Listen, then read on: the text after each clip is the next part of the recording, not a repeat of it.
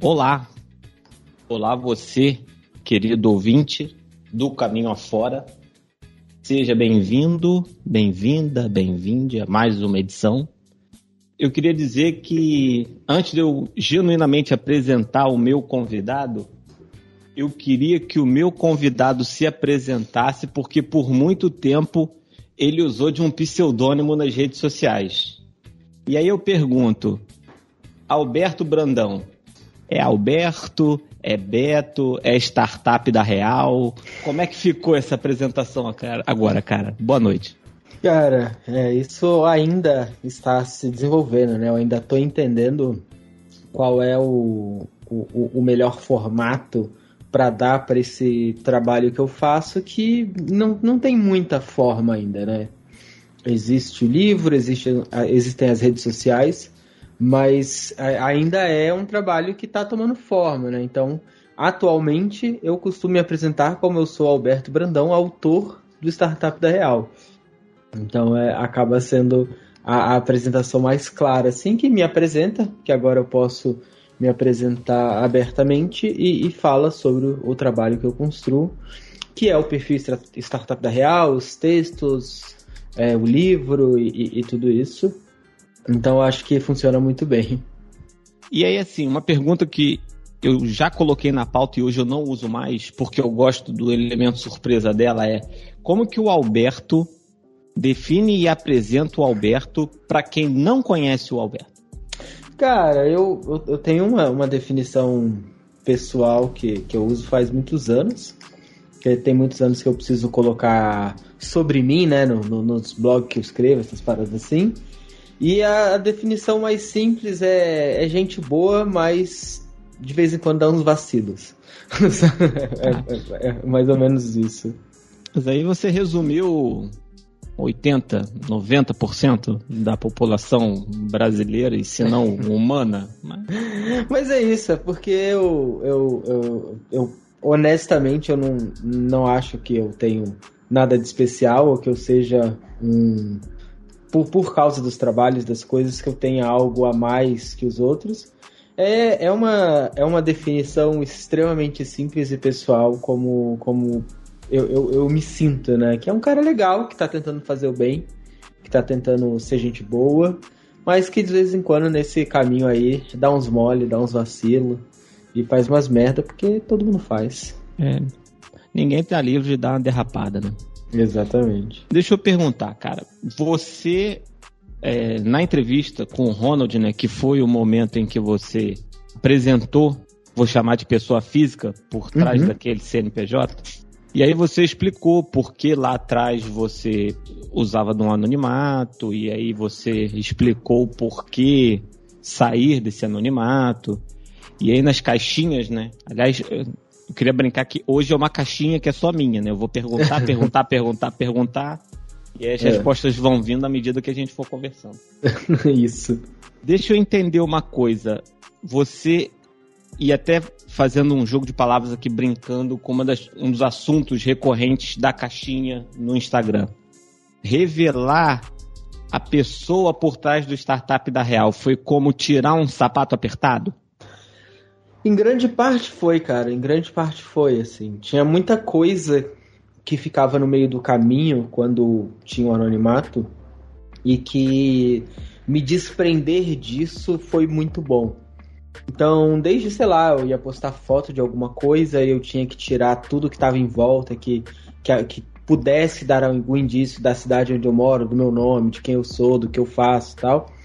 Então, tudo isso precisava de um cuidado muito grande eu, eu, eu vivia num, numa mini ansiedade, assim, com essas coisas, porque toda hora, inevitavelmente, vazava alguma coisa, e aí alguém vinha, ó, oh, vazou isso aqui, aí eu já, putz, entrava numa descarga de adrenalina, ia atrás, apagar rastro, não sei o que.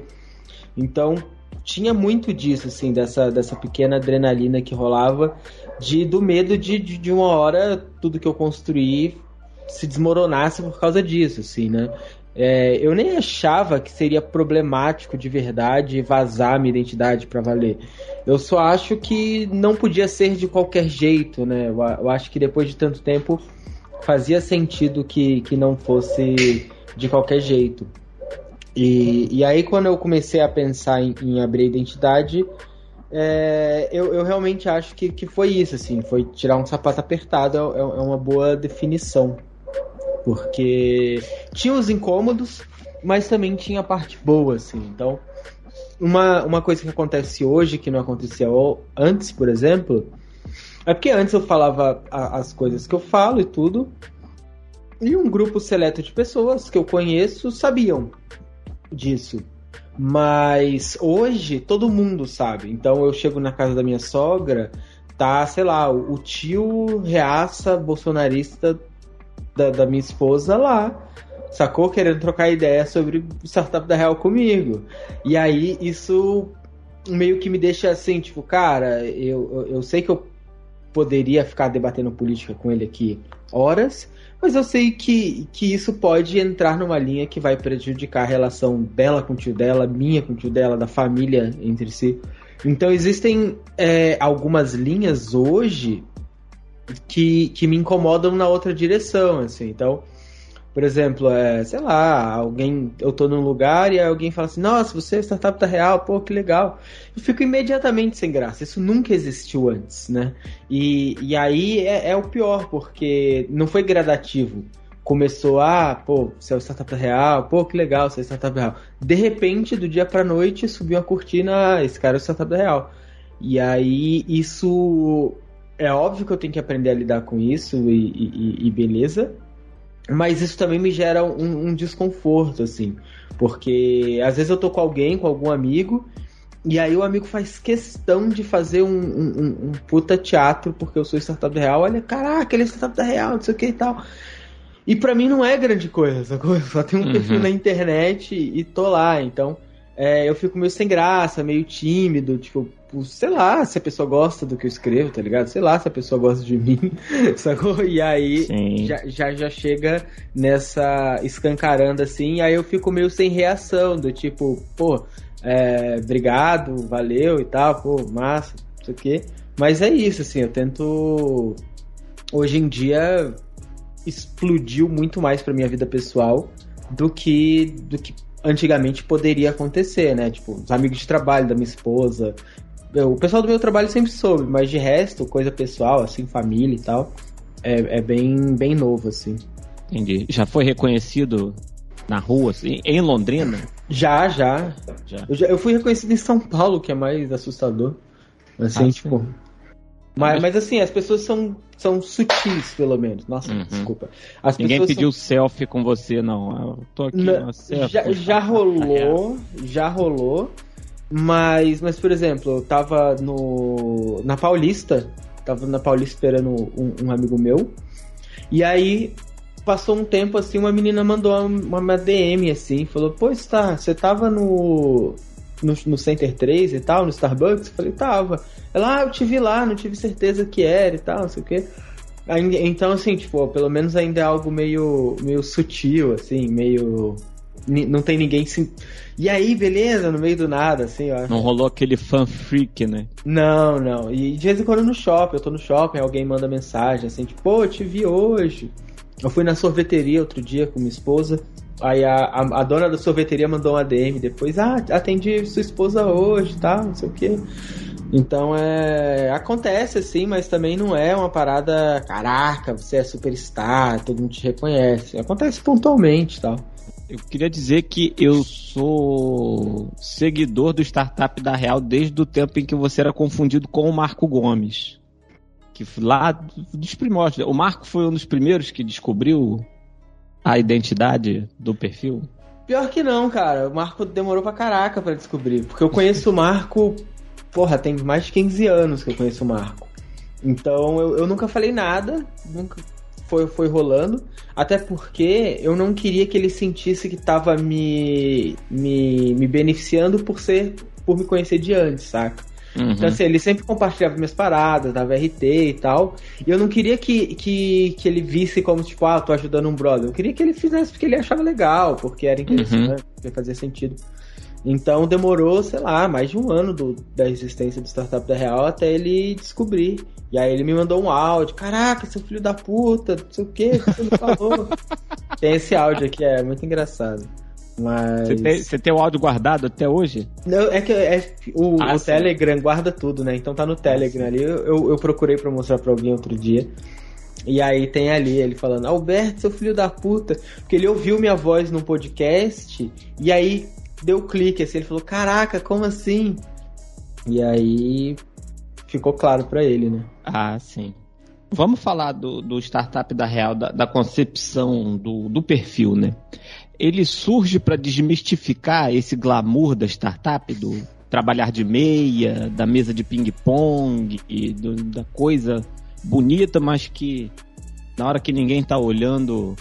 Ah, então não só desmistificar o, o glamour, né? Parte do, do desmistificar o, o glamour existe sim, porque tentaram vender como um estilo de vida glorioso, um estilo de vida incrível pra caramba, que você era só ir lá montar um negócio, ficar rico, andar de porra, carro esporte, viajar.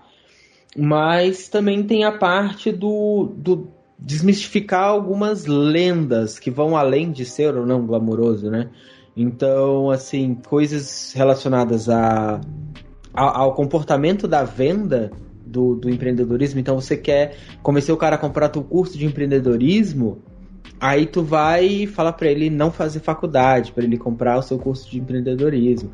Aí, porra, se tu, tu quer fa- fazer com que o cara seja empreendedor e compre a tua ideia, aí tu vai lá e fala que o cara é, é inferior se ele não se ele não empreende, se o que o cara é limitado, que, que ele nunca vai chegar a lugar nenhum trabalhando pros outros, tá? Então tinha uma série de coisas assim que, que precisavam ser quebradas, saca? Uhum. Mas que, que que vão além do glamour em si, né? Mas eu, eu acho que é que é importante falar assim, porque quando você fala do, do, do classe média, do cara da classe média abrindo um negócio, pegando dinheiro do pai, da mãe, do avô e tal, abrindo um negócio e arriscando, aí ele perde tudo, aí, sei lá, daqui dois anos ele vai tentar de novo, é problema dele, saca? Só que esse discurso ele foi sendo mirado nos pobres com o tempo. E aí tu tem a pessoa que, porra, tem um FGTSzinho, pessoa que tem uma graninha guardada, que, pô, vai lá e arrisca tudo. Só que esse arriscar tudo tem dano. E aí O cara quando só tem uma bala, né? Exatamente, ele só tem uma. E, e- só que essa bala, ela não vai só pra frente, ela sai pela culatra também. Porque o, o pior que pode acontecer não é só perder esse dinheiro. E é quando você é, é pobre e assume risco, né? O, o pior que pode acontecer é ele perder família. É ele, a esposa dele largar dele porque ele pegou a, a- as economias da família e meteu num negócio furado, saca? É, Uhum. porra, a filha dele não tem onde estudar, a filha dele perder uma bolsa na escola, sei lá, alguma coisa assim. E aí é, cara, é muito mais grave quando você tá falando da, da população mais pobre, ou classe média baixa mesmo, não precisa ser exatamente pobre, né? Mas quando eles assumem esse risco, é, não, não é só um- um- uma única bala desperdiçada, é um tiro que pode sair pela culatra e, e causar um dano irreversível, às vezes, na vida do cara.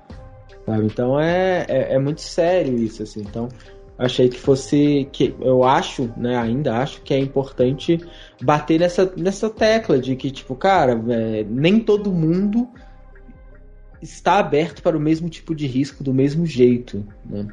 Uhum. E aí, em cima disso, do, de jogar luz naquilo que nem todo mundo vê nas startups, eu lembro de uma planilha. Planilha rolou, ela correu aí, em geral foi preenchendo. Você foi o pai da planilha? Você foi o sócio da planilha? Respingou em você? Como é que desenrolou esse, esse rolê? Cara, é, primeiro tem que. é, tem uma ambiguidade que às vezes acontece, e aí eu levo crédito por uma parada que é maneira, que não foi minha, né? Então, assim, antes da minha planilha, existia a planilha das agências de publicidade. Uhum. Então, é, já era a segunda edição, eu acho, da planilha de, de publicidade que rolava. E aí, quando eu vi a planilha rolando de novo, eu pensei, cara, a gente podia fazer uma dessa das startups.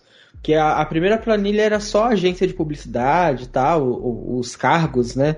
É, e esse dia a dia da, da publicidade. Mas eu sabia que tinha coisa no, no, no mercado de startups que precisava ser exposta. E aí Eu falei, putz, vou fazer. Aí sim, eu fiz a planilha sozinho e comecei a divulgar lá no, lá no Twitter. Aí, pô, caiu no, no Brainstorm 9, aí começaram a divulgar, aí viu a maluquice que virou aí. Entendi. Te deu muita dor de cabeça ela? Cara, não deu, tá? Porque eu também não dei muita corda pro, pro, para as coisas que surgiram dela, assim, né? Então, muita gente veio criticar, tipo, ah, não tem lugar para uma para a empresa dar a versão dela, sabe? Umas coisas assim. E, e a verdade é que tinha, né? O que você olhava depois, quando você ia analisar as respostas, você via que tinha um monte de resposta ali que era a empresa fazendo trabalho de publicidade ali para tentar amenizar a barra, sabe? Então, Sim. já aconteceu ali, tinha um, um, entre aspas, um equilíbrio ali. Mas aí, para amenizar tudo isso, eu fiz um, um resumão. Eu fiz um texto sobre o que significava a planilha, o que significavam aquelas respostas, e abri um espaço com um meio e-mail para que as empresas pudessem enviar a versão delas. Então a empresa que, que sentiu que, sei lá, por algum motivo não era verdade aquilo, ou que, que foi lesada, ela podia mandar um, um, uma mensagem lá e eu ia publicar na íntegra o e-mail, assim. Se eu não me engano, duas uhum. ou três empresas só mandaram e eu, eu coloquei já dentro desse texto, assim, que era um, um, um, apanhadão do que foi a planilha e que eu explicava, inclusive, as falhas e erros de metodologia dessa planilha, que são um monte, assim, são enormes.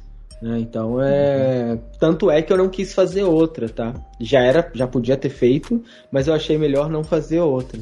Entendi. Porque, para quem tá viajando no pagode, qual era o rolê da planilha? Você abriu no, a planilha, digitava né, o nome de uma startup, e aí via uma pessoa e fazia um relato de como era trabalhar lá, não é isso? Isso, isso, exatamente. Entendeu? Ah, pô, eles pagam de descolados, mas aí fazem trabalhar tantas horas sem pagar hora extra. Te fazem isso assim assim, isso assim assim. Era justamente isso que, que a gente começou a. Por isso que eu perguntei do desmistificar o glamour, né? Porque é aquilo que muita gente fala: ah, pô, você pode trabalhar de chinelo, ah, você pode trazer o seu cachorro, ah, tem a sala do videogame, mas, cara, o chefe dá ordem ao bel prazer, sacou? É o dono, e, cara, dono às vezes é maluco, sacou? Porque a maior gestor... parte do tempo é maluco mesmo. Porque gestor, né? Uhum. Gestor é uma coisa, o dono é outra coisa completamente diferente. Inclusive, nesses dias eu até arrumei briga lá no Twitter porque eu fiz uma crítica ao dono, e aí, assim, você deu um, um retweet, uma tweetada minha, sacou?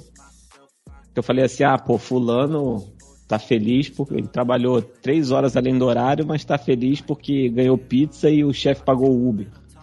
Aí a galera, pô, você queria que, que o chefe nem pagasse o Uber dele? Eu falei, não, cara, eu queria que ele não precisasse trabalhar as três horas, sacou? Eu queria que o cara só trabalhasse aquele horário combinado, que, pô, a nossa jornada de trabalho de 40 horas já é uma boa jornada, sacou? É. Não deveria precisar ficar de noite, né? Exato. Não, e já era o horário. Ele já, a pessoa já tem um horário diferenciado por ser São Paulo. Então a gente tá falando de mais tarde ainda. Ah, não, mas, mas isso acontece muito, assim.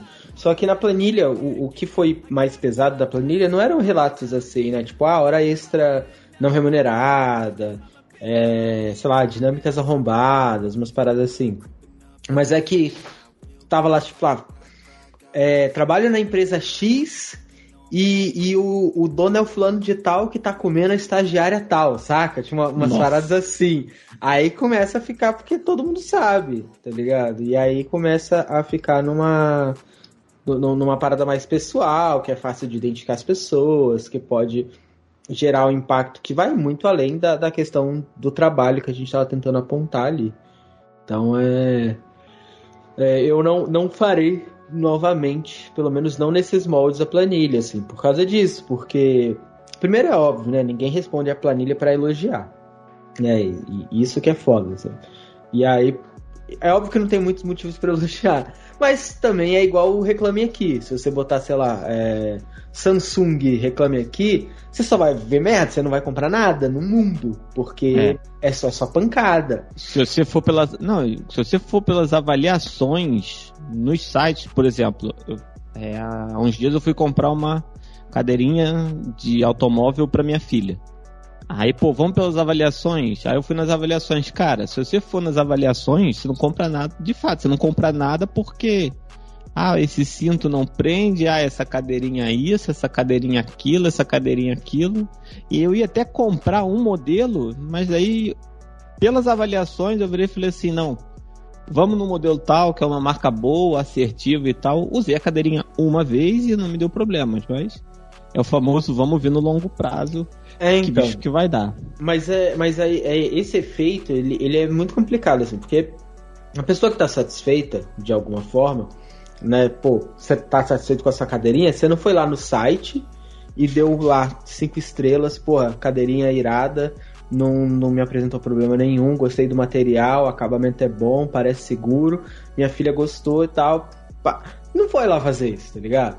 Mas, mas se ela tivesse quebrado no primeiro uso, meu amigo, você tinha ido lá, descido o pau, Procon, reclame aqui. Então, o, o problema lá da, da, da, planilha é que ela cria esse, esse viés de que, porra, a empresa é de todo mal, né? E aí, às uhum. vezes... E às vezes ela é mesmo, mas às vezes não é tanto, né? Toda empresa é meio. Mas assim, não, às vezes não é tanto, e, e você tá falando de, de pessoas que estão procurando um lugar para trabalhar, sacou? Tipo, o, a pessoa tá tomando a decisão na vida dela se ela vai sair de um emprego e vai entrar no outro. E se ela tiver só uma perspectiva negativa, isso pode prejudicar a decisão dela para onde ela vai. Só que de uma forma que que ela pode se arrepender. Então, assim, sei lá, vamos dizer que ela viu lá os comentários de um banco digital desses. Ela fala, putz, não quero ir para esse lugar porque esses relatos são mó arrombados aqui. Só que esses são os extremos dos extremos. E ela tá num lugar pior ainda. E aí, pô, uhum. re rejeita a proposta e tal. E aí volta, chega lá daqui um, dois anos e ela vai ouvir, conhecendo pessoas que trabalham lá e vai descobrindo que o, o, o relato que eu deixei no ar ele não, não era verdadeiro. E que por minha causa, entre aspas, ali, por, causa de, desse, dessa, dessa compilação viciada de dados, é, levou para uma, pra uma, pra uma decisão que não, não era a melhor, assim.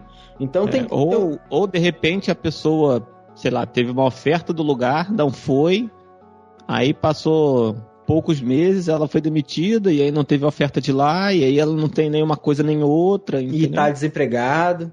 Então, é, é, eu entendo a planilha, assim. É, eu achei. Então, eu que tava eu... de fora, eu tava achando divertidíssimo, entendeu? Ah, Porque claro, não... divertido demais.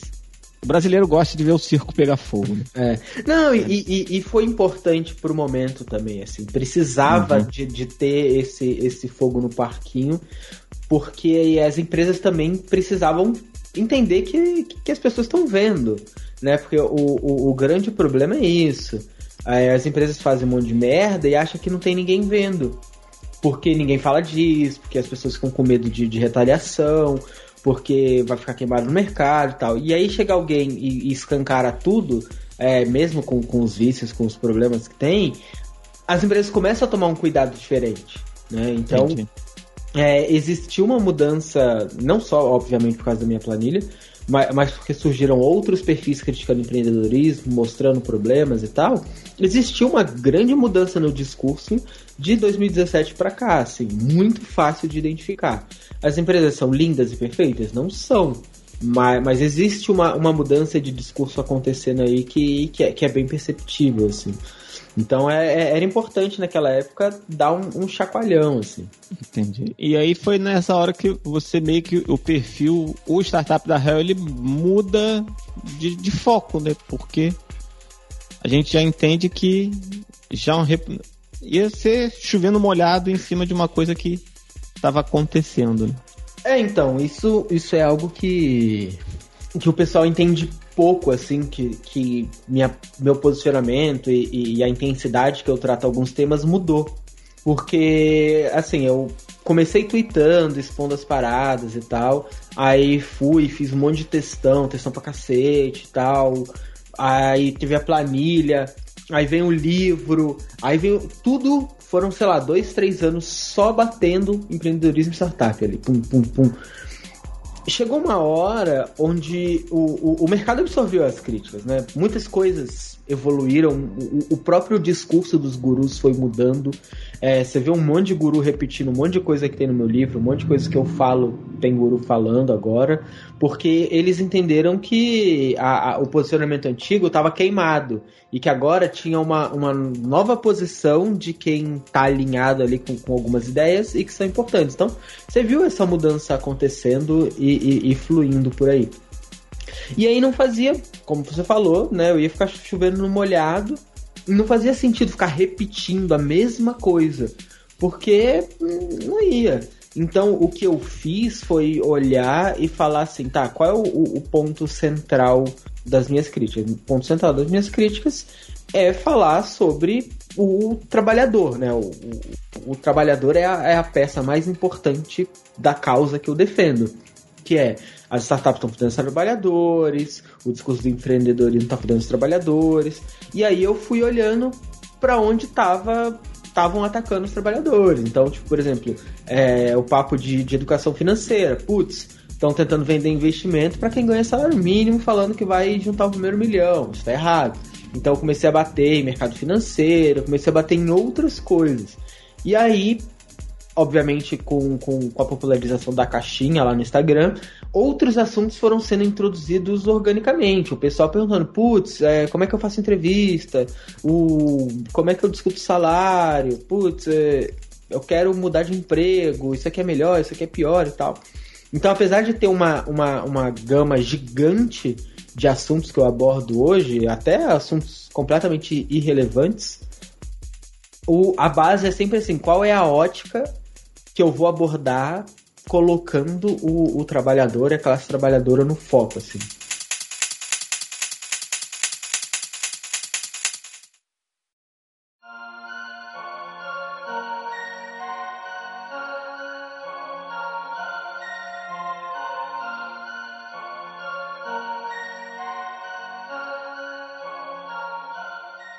E aí, assim, falando de trabalho, de 2020 para cá, a gente tem um fato novo no Brasil, que é o home office.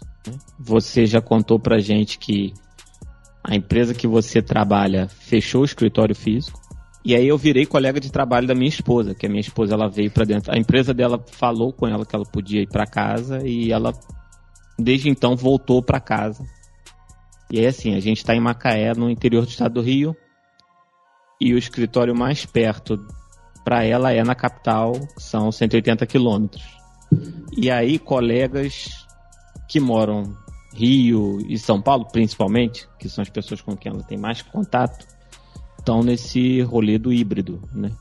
Você trabalha dois dias no escritório e três dias em casa, deram equipamento e tal.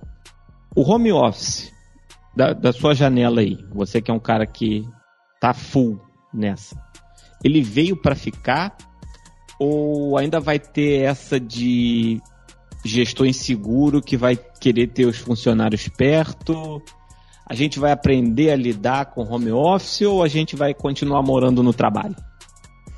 Cara, então, é, ainda é um pouco difícil porque depende de algumas culturas, assim. Então, por exemplo, nos Estados Unidos, a, a cultura tá indo para acabar com home office, né? Então, o, o, próprio Elon Musk ameaçou demitir os funcionários lá porque eles não queriam voltar para o escritório. É, funcionários estão se demitindo né, em, em, massa lá, porque as empresas estão exigindo que eles voltem, e aí eles estão pedindo demissão para procurar lugares que são remotos e tal. Então você vê que lá fora existe um, um, um pouco dessa direção de tentar voltar para o escritório. E, e aí eu acho, no, no geral, que esse movimento vem um pouco do, do, que você falou, da insegurança de não ter o controle total sobre o que o funcionário está fazendo. Né? Porque tem um monte de gente que está com dois empregos ao mesmo tempo, essas coisas assim. No Brasil, existe um pouco dessa insegurança, porque pouca coisa é, é mais forte para um gestor do que a vontade de, de mostrar quem manda. Então ele gosta de estar lá em cima, ele gosta de, de dar ordem e tudo. Mas aqui tem o fato de que o custo é muito alto, né? O custo para as empresas é muito alto. Então, eu, eu vejo muitas empresas curtindo essa onda do, do home office porque você cortou o, um, custos gigantes, tanto porra, de metro quadrado de, de, de chão, é, energia elétrica, internet, não sei o que. Algumas empresas ainda dão mesa, cadeira, computador, auxílio para pagar internet, umas paradas assim. Mas tem um monte de empresa que não, mandou a galera para casa, paciência, se diverte aí. E aí, essas empresas simplesmente terceirizaram todos os custos dela de, de operação. Então, tu tá na tua casa gastando sua luz, gastando seu, seu computador, sua internet, o. Putz, o banheiro que tu usa é o seu, o produto de limpeza do, do dia a dia é o seu, tudo é o seu. E eram coisas que, que eram gastos dessa empresa, né? É, então, eles têm uma economia gigante ali e que eles, a maior parte, vamos ser sinceros, não sente a menor obrigação de, de transferir isso para dar um auxílio home office, uma parada assim. Então, eu sinto que no Brasil é, essa batalha é um pouco diferente porque o custo aqui fala muito alto. Né? Então lá fora não, lá fora, tipo, putz, eu quero o cara aqui dentro que eu quero garantir que ele tá rendendo, trabalhando aqui de, de, de 9 às 5 e tal, que é o horário lá. Mas aqui no Brasil eu não sinto isso, eu sinto que eles estão muito olhando pro custo, assim.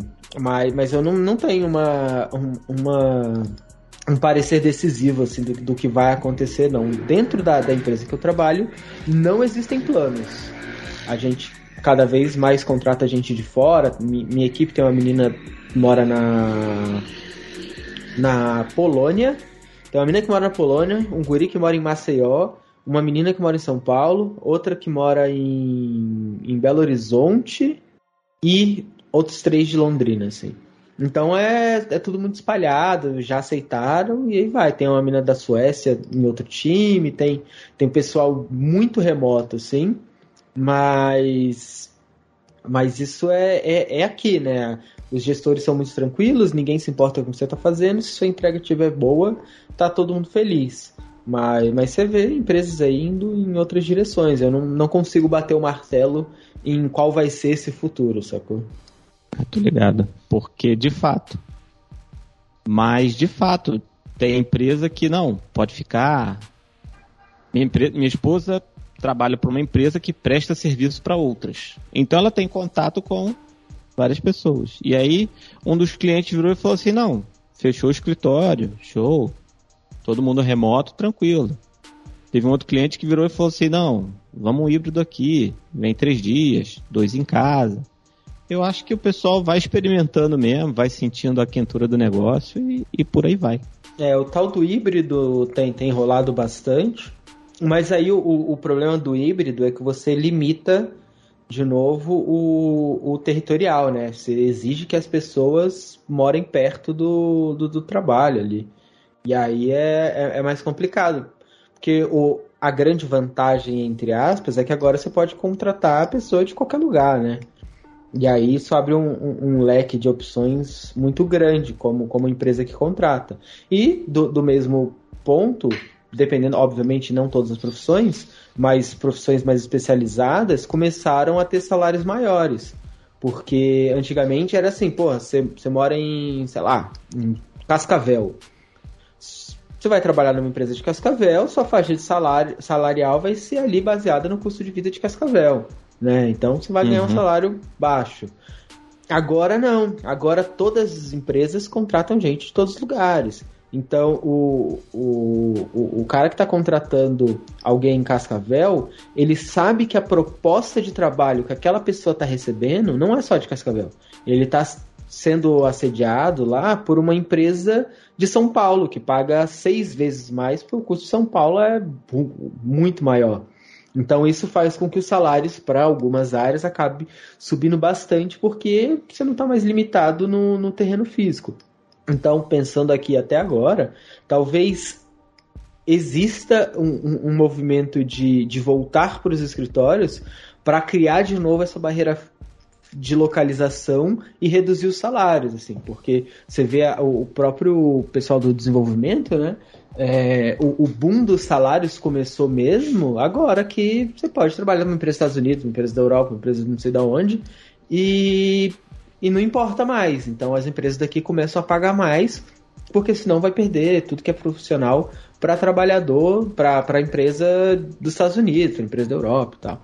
Então, pensando aqui agora, né, não pensei mais do que esses três minutos que eu tô falando aqui. Uhum. Mas me parece uma tendência para que para reduzir os salários do, dos empregos mais especializados, é, seria faria sentido empresas tentarem forçar a volta, né, um movimento das próprias empresas para forçar a volta para tentar baratear é, os custos de folha novamente. Sim, até porque tem muita gente que no, no, no remoto passou a migrar para cidades de custo de vida melhores, né? Então, justamente fazer o dinheiro render, né?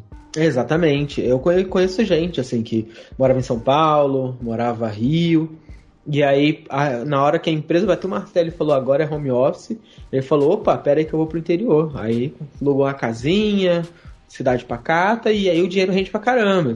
Você ganhava 5 mil reais em São Paulo e vivia mal e mal ali, porque aluguel é alto, custo de vida é alto, não sei o quê.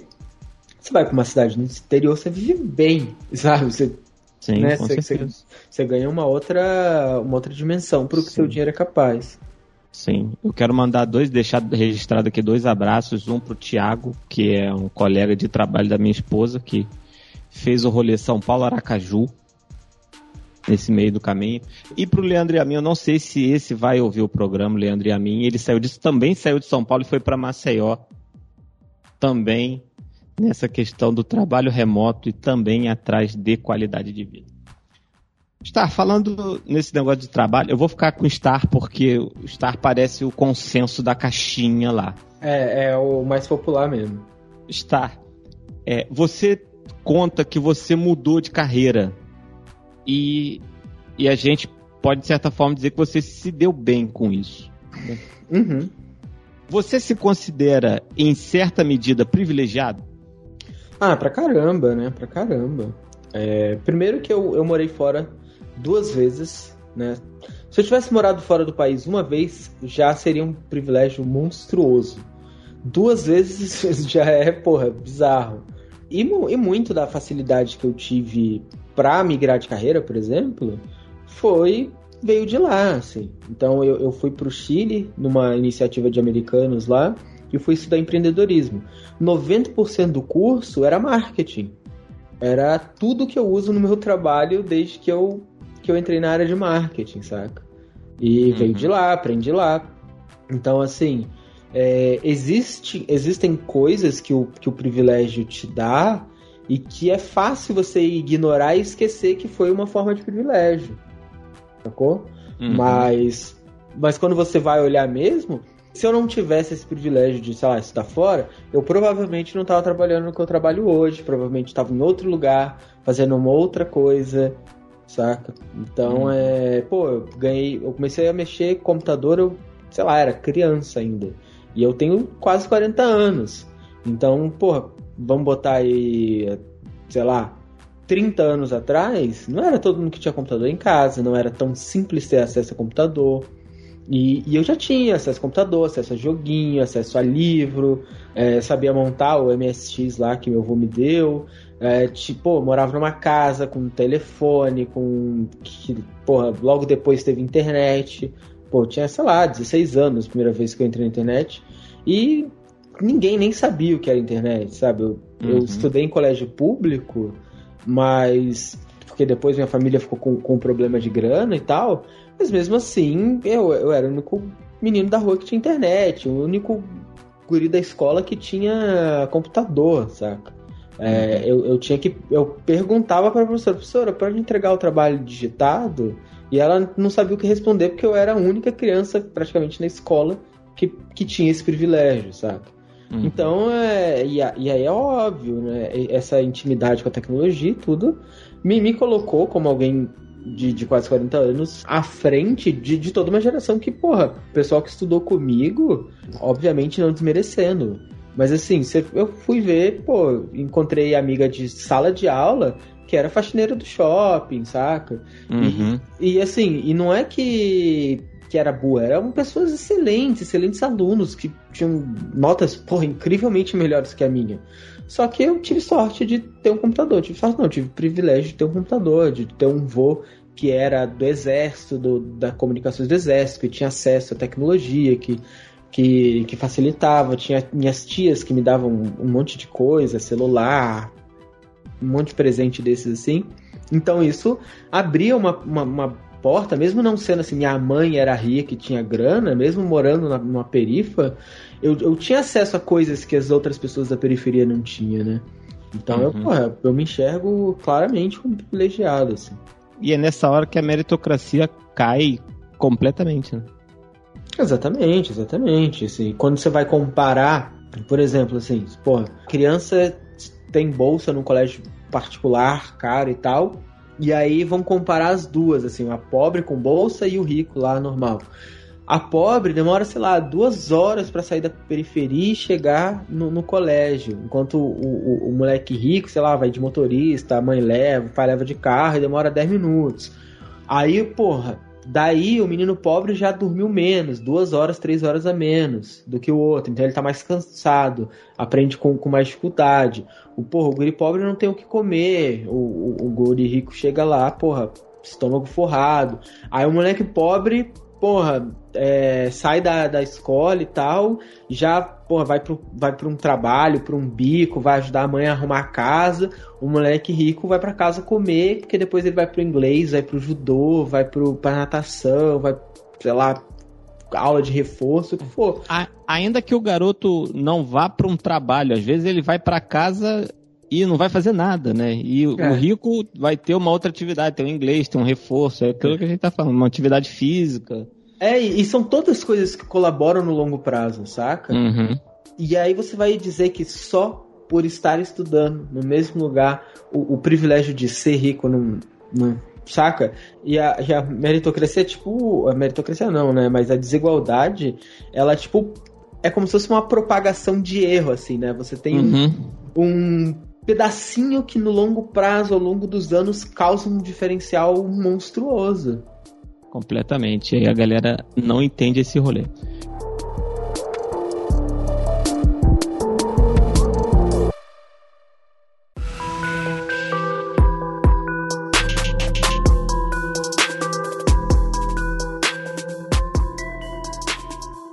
Eu quero falar daquilo que me trouxe aqui, que é a caixinha do Instagram. Você que está me ouvindo e não segue o Startup da Real, porque eu imagino que algumas pessoas vão chegar nesse programa por causa do Startup da Real, e eu queria recomendar a você que chegou através dele que ouça os outros programas, tem programas muito maneiros, muito legais, divertidos.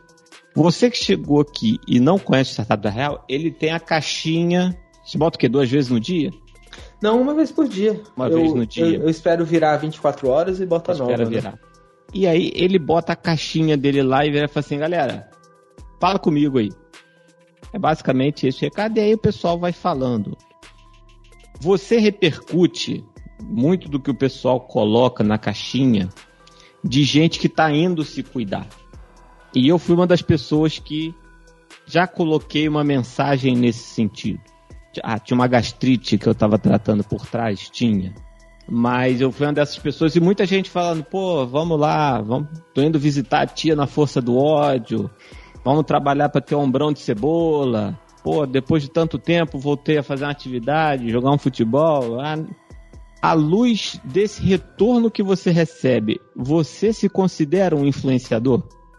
Cara, é, tem alguns graus para isso, né?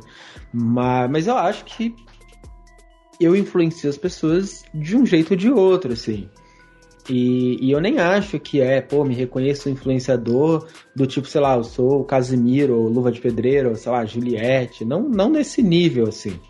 Mas eu acho que me reconhecer como alguém que tem influência sobre as pessoas, né, o, o que eu posso, tem algum tipo de influência sobre as pessoas, me ajuda a ter responsabilidade sobre o que eu posto, assim. Então, eu, eu me enxergo como um influenciador, mas muito na direção de quem tem responsabilidade pelo que fala, assim, que sabe que essas coisas influenciam, que sabe se eu fala, que eu, se eu der uma resposta sobre um, uma posição de trabalho para uma pessoa, ela pode negar um trabalho, ela pode é, pedir demissão do nada e, e, e, se meter em apuros e tal.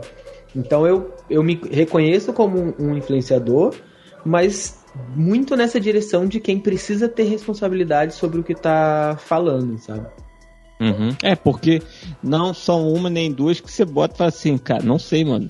É. E, e, eu acho que é justamente válido, né? Um outro influenciador aí, maluco e tal, viraria e fala assim, ah, faz isso. Você vira e fala assim, ah, pô, não sei. Ah, pô, essa fulano aqui é bom para isso.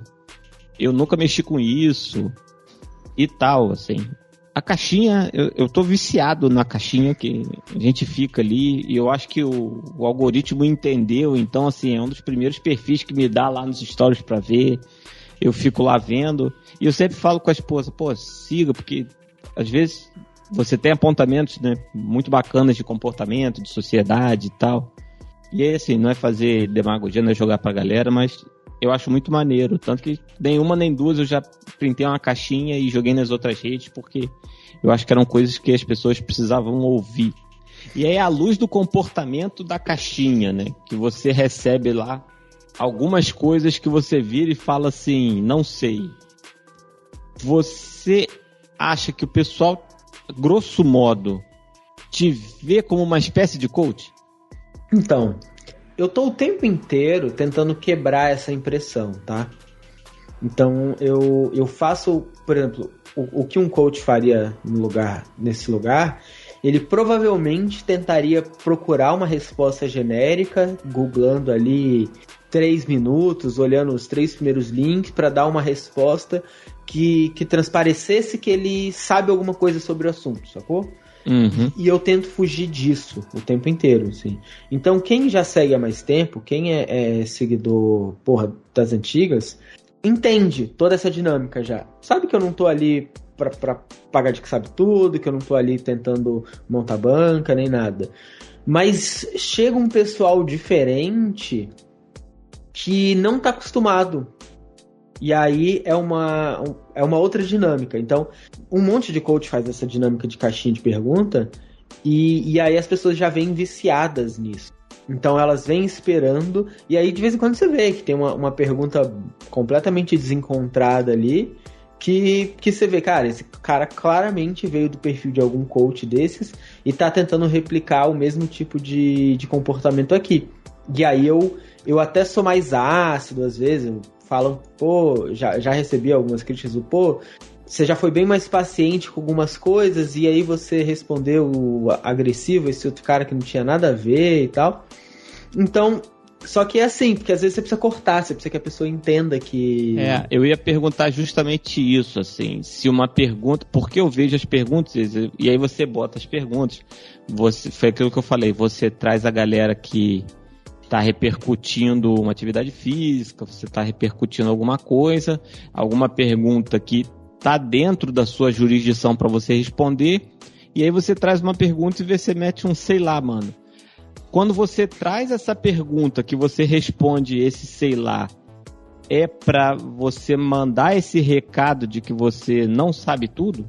É, normalmente é. E, e tem algumas coisas que, que, Eu acho que eu nunca disse isso. Mas assim, tem coisas que eu sei, sacou? Uhum. Que, que, por exemplo, pergunto uma parada e eu tenho uma opinião, ou eu tenho uma direção qualquer. Só que eu, às vezes, não sou especialista. A direção que eu, que eu acredito, eu não tenho confiança plena de que aquela é a melhor direção. E eu sei que se eu falar aquilo, pode direcionar a pessoa para um caminho que, que não é o melhor, porque eu não conheço todas as variáveis né? E, e, normalmente as perguntas são assim, cheio de, de variáveis, tipo, é, não sei onde a pessoa mora, quanto ela ganha, se tem filho, se não tem, se mora uhum. com a mãe, se mora com. Não sei nada da vida das pessoas. É, nem sei quantos caracteres cabe, mas não deve caber 100 caracteres numa caixinha daquela. E aí vem uma pergunta super existencial ali, saca? Uhum. E aí, sei lá, mano, sacou? Porque assim, eu poderia te falar alguma coisa baseada na minha crença, só que eu vou estar tá te direcionando pra uma parada que, que não faz, pode não fazer o menor sentido, assim. É, então que pode, eu... E que pode dar errado, e depois é. a pessoa vir te culpar, né? Pô, fiz isso, e aí o startup da real é uma fraude, porque ele falou e deu então, errado. Então, muitas vezes eu sei do assunto, mas eu, eu quero que a pessoa entenda que, que eu não sou a melhor pessoa para ela perguntar aquilo. O todo o conhecimento, porque às vezes é, é, até algum assunto que eu já falo com frequência, alguém pergunta uma parada e eu falo, sei lá, mano. E aí eu, eu quero que as pessoas entendam que por mais que eu goste de assuntos e saiba sobre eles em, em, em algum tipo de, de especialidade ali, eu não sou especialista, eu não sou a, a pessoa que vai apontar e falar isso aqui é certo. E aí, se eu tiver algum profissional que eu confio, alguém, algum perfil que eu acho legal, eu vou falar, putz, fala com esse cara aqui, porque eu não faço ideia. Ou se eu não tiver, eu vou falar só, porra, não sei, não dá. Mas você ouvinte, se você quiser falar de tênis, o Startup da Real vai adorar trocar figurinhas com você nos stories. e, e, isso é foda do tênis, velho. Porque, porra, tênis é uma parada que eu acho maneiro, eu gosto pra caralho, tá? Só que nem todo mundo que tá lá tá afim de curtir tênis, sacou? Um monte de gente lá nem liga pra tênis, acha chataço o assunto. Só que a galera que gosta, que eu sei que é pouca, é uma galera que faz muito volume. Uhum. Então, assim, porra, todo dia tem, sei lá, tem dias que 30, 40% das caixinhas são perguntas de, de tênis. E eu tenho que ficar pescando para fugir das perguntas de tênis. Só que ao mesmo tempo eu tenho que falar de tênis, porque, porra, meu público tá pedindo pra falar de tênis. Ah, sim. E, e ó, eu já tô me sentindo influenciado, porque hoje eu fui na loja trocar uma sandália que eu dei de presente para minha esposa, eu virei e falei assim: pô, se eu voltar um dia no trabalho presencial, eu vou precisar comprar um tênis. Porra, vou chamar o startup pra me dar um bisu quanto a isso. Mas isso aí é rolê para outro dia. Entendeu? Mas é isso, assim. Então, é, é o, o, momento que eu tô da minha caixinha, ele é curioso, porque, porque assim, eu, não, eu também não posso ditar o que eu quero falar mais, porque é vivo ali, a galera tá perguntando as paradas, saca? Uhum. Então, sei lá, a pessoa chega pra mim e fala assim, pô, startup da Real, qual a caneta que você gosta de escrever? Se tiver 15 pessoas perguntando qual a caneta que eu gosto de escrever, eu tenho que falar qual caneta que eu gosto de escrever. Uhum. Mesmo que, mesmo que a minha resposta seja, sei lá, mano, qualquer uma, sabe? Mas é, Entendi. É, então, tipo, existe no.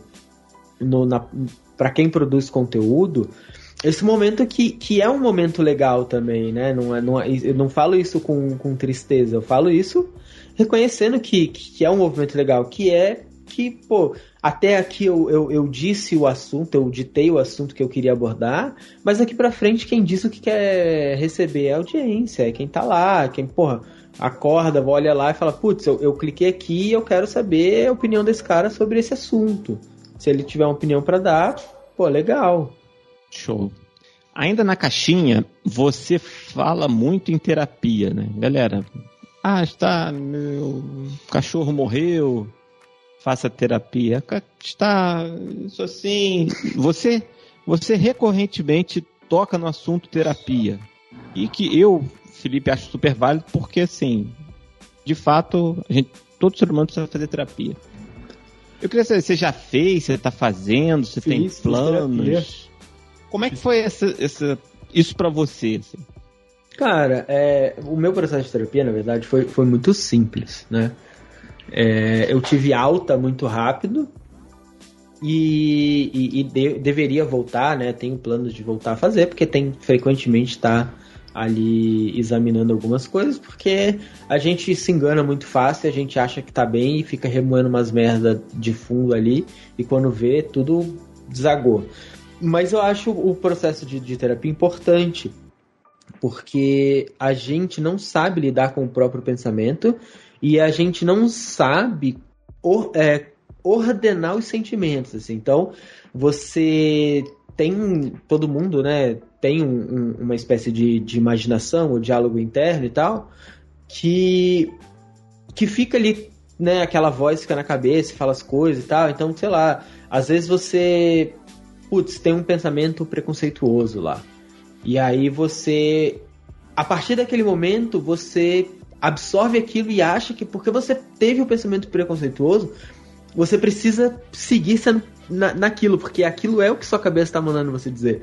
Só que sua cabeça é, é tipo um, um, um, grande córrego de ideias, nem todas são válidas. E você precisa Sim. parar, sentar, observar elas, entender, discutir, jogar para fora, porque você não controla a, as referências que você tem. E às vezes você viu uma parada e ficou no, no teu subconsciente, aí, porra, sei lá, uma piada, alguma coisa dessas. E aí você faz uma, um, um, comentário infeliz internamente mesmo, não é nem de fora.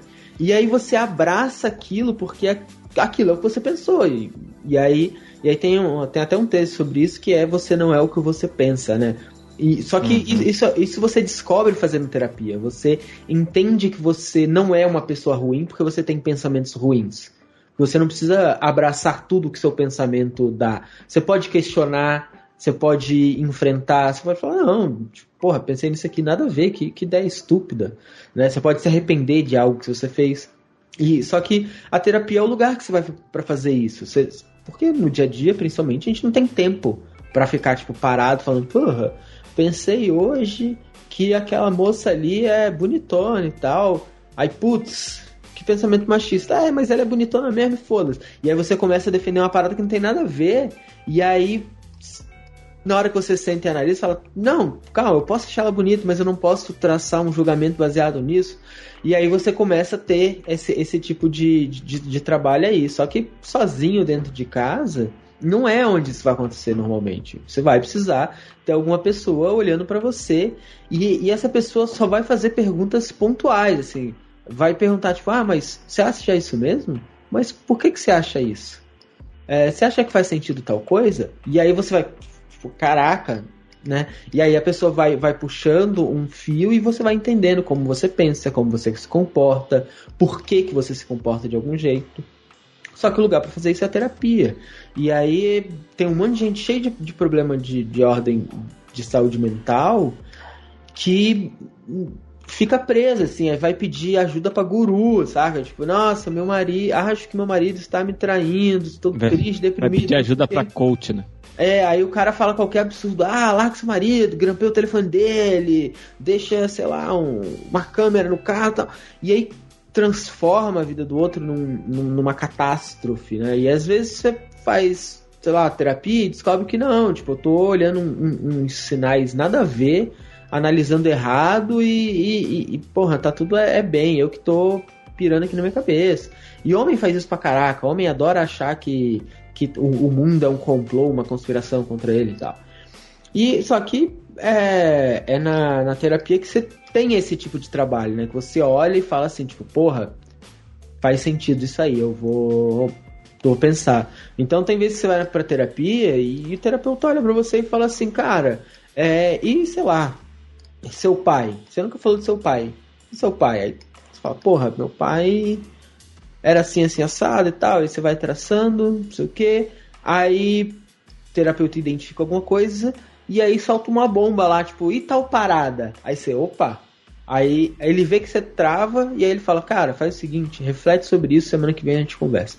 E aí, ele nem vai abordar isso às vezes depois. Só que você vai sair de lá fritaço, tá. refletindo sobre sua vida, interferência de tudo e tal, não sei o que. Então é, é, é um, um, um, movimento positivo, assim, que eu, que eu acredito que seja importante para todo mundo, sabe?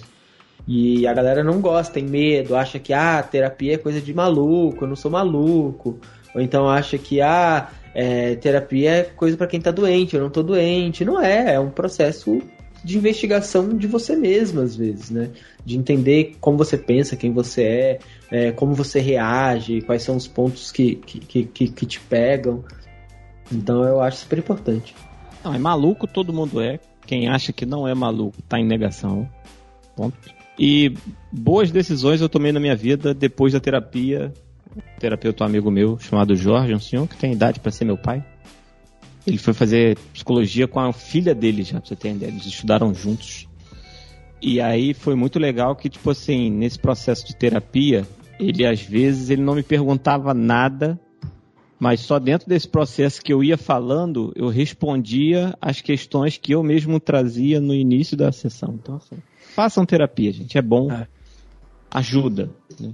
Você fica mais leve depois. Estar, brigadão. Querido, eu que agradeço. Uma honra, uma honra. Entendeu? Porra, que isso, tudo nosso. Eu fiz, eu fiz esse, esse podcast para conversar com pessoas assim que eu gosto e pessoas que eu sempre quis ouvir um pouco mais, sempre quis assim conhecer um pouquinho mais de perto, assim. E claro que depois que você abriu ali, né, sua vida, sua casa, seus cachorros, sua esposa, sua esposa, né? Eu sigo a Mari no Instagram também, já mandei pergunta na caixinha dela também a gente meio que. Essa questão de rede social faz meio a gente se sentir parte, né? Não, e eu acho que é legal se sentir também, sacou? Eu tento, pô, você vê, eu tento responder a galera no privado, fazer parte, participar.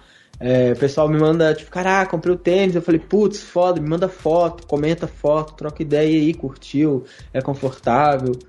Porque, porque eu não quero que seja um, um palcão, sacou? Que eu tô lá falando um monte de coisa e tem um monte de gente seguindo. Eu quero trocar ideia, eu quero saber o que tá rolando, quero fazer amigo.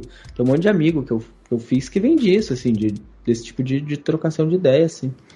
Então é, é legal demais. Uma curtinha, o podcast volta? Cara, vai voltar, vai voltar. Eu tava até pensando hoje, abri o, o roteiro que, que tá pronto aqui e pensei, putz, tem que separar um tempo para gravar. Só que aqui, cara, tá. O, o, o mais complicado é assim, é que eu o meu horário para gravar normalmente é meio-dia, duas horas da tarde, assim, quando eu, uhum. eu, terminei de fazer as coisas do trabalho e tal, eu tô, tô meio livre. À noite é mais complicado já. Só que, porra, durante o dia aqui tá sem parar a britadeira, serra. Aí eu não tenho muita paciência. Aí, aí isso me desanimou pra caramba, assim, de, de, de fazer. Porque eu gasto mais tempo brigando com o áudio, com ruído, com não sei o que, do que do que gravando ou, ou me preocupando com o roteiro tudo. Se você Sim. olhar, hoje eu postei uns vídeos de umas camisetas que eu ganhei de uma marca lá. E aí, se você olhar os vídeos com áudio, você ouve a serra no fundo. Saca? Já tá recebendo mimos. Já, se tinha alguma dúvida de que era influenciador, não, não, há mais. entendeu? Porra. E aí, assim, pra gente fechar, eu quero dizer que você de fato é influenciador, porque à luz de um podcast que você gravou sobre mudança de carreira, eu aos 35 anos voltei para fazer vestibular e tô na iminência de um resultado aí. A nota Porra. deu bom. Porra, bom demais. A nota deu bom. Até a publicação deste programa, eu acredito que eu vou ter a resposta ou não se eu vou ser um estudante de pedagogia na Universidade do Rio de Janeiro. Porra, hein? Forte, muito forte. Eu gosto desse negócio de estudar, eu gosto desse negócio de aprender, entendeu? Legal, Ensinar, legal. e aí, pô, pedagogia é maneira. Está, o microfone é todo seu, cara. Cara, muito obrigado, valeu demais. É, se você chegou aqui e não me conhece, é, dá uma seguida lá, arroba Startup da Real, no Instagram, no Twitter. Eu tenho uma conta no Medium, que é medium.com.br Startup da Real. E tem o meu livro, esse livro não vai te deixar rico. E vamos lá, cola lá, vamos trocar uma ideia e tamo em casa. Com certeza. Eu quero dizer que eu não li o livro ainda, mas tá nos planos, porque eu sou meio sem ordinário para ler livros, sou meio sem vergonha. Está, pra gente fechar, é, eu gosto muito de música. E eu acho que música define muito a gente. Então eu queria te pedir a gentileza de você escolher uma música pra gente tocar, pra gente ir embora no programa. Porra, uma música pra gente ir embora no programa. Eu tô escrevendo uma newsletter hoje que a base dela é música. Na verdade, a base dela é preconceito musical. Então eu cito várias, várias músicas aqui no ao longo de, de, do corpo da. Então eu tô com as músicas enviesadas aqui na minha cabeça aqui. Então eu vou botar a última que eu, que eu linkei aqui, vai, vai começar a tocar e vai dar uma espurra aqui. Que é. Deixa eu clicar aqui. Cadê, pô? Pera aí, volta aqui. É... Parará, é a do Skrillex com Damian Marley, do Make Banden. Provavelmente não é um estilo que a maioria de vocês gostam, porque o dubstep era um estilo que só eu gostei 10 anos atrás, que ninguém gostava, mas é um sonzinho gostoso, arrastado, um dubstepzinho com, com raga, com reggae e tal. E aí é um sonzinho que estava aqui na minha tela, porque faz parte da newsletter que vai sair provavelmente hoje ou amanhã. Com certeza. Assinem a newsletter do Startup Assine, da Record. comprar ração pro, pro, pro doguinho. Comprar ração pro alguém, comprar tênis estilosos Tênis estilosos, né? Financiar a Ah. máfia dos tênis estilosos. para Alberto Brandão sair na estica. Mas ó, só vou aceitar que eu sou influencer quando começar a chegar os teninhos. Ih, rapaz. Não, você já é, você já é influenciador. Lide com isso, entendeu? Durma com essa. Você, querido ouvinte, muito obrigado que chegou até aqui. Saiba que o caminho afora agora é quinzenal, então estaremos daqui a 15 dias voltando nos principais agregadores da praça. Então, ao som de Skrillex e Damian, a gente vai fechar esse programa. Sintam-se abraçados, beijados e a gente volta daqui a 15 dias. Um grande abraço. Up the place, turn up the bass and make them all have fun. How we ablaze the fire, make it fun them. We mash up the place, turn up the bass and make some sound, boy run. And we will end your week just like a Sunday. We mash up the place, turn up the bass and make them all have fun. Skrillex ablaze the fire, make it fun them. We mash up the place, turn up the bass and make some sound, boy run. And we will end your week just like a Sunday.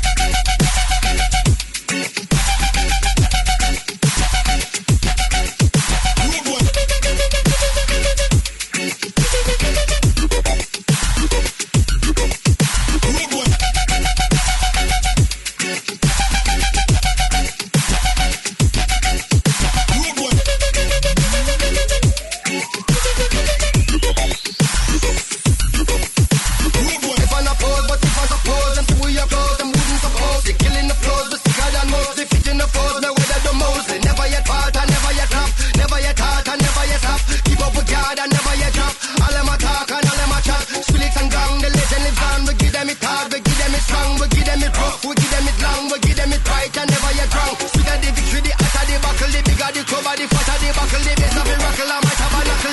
Road with mash up the place.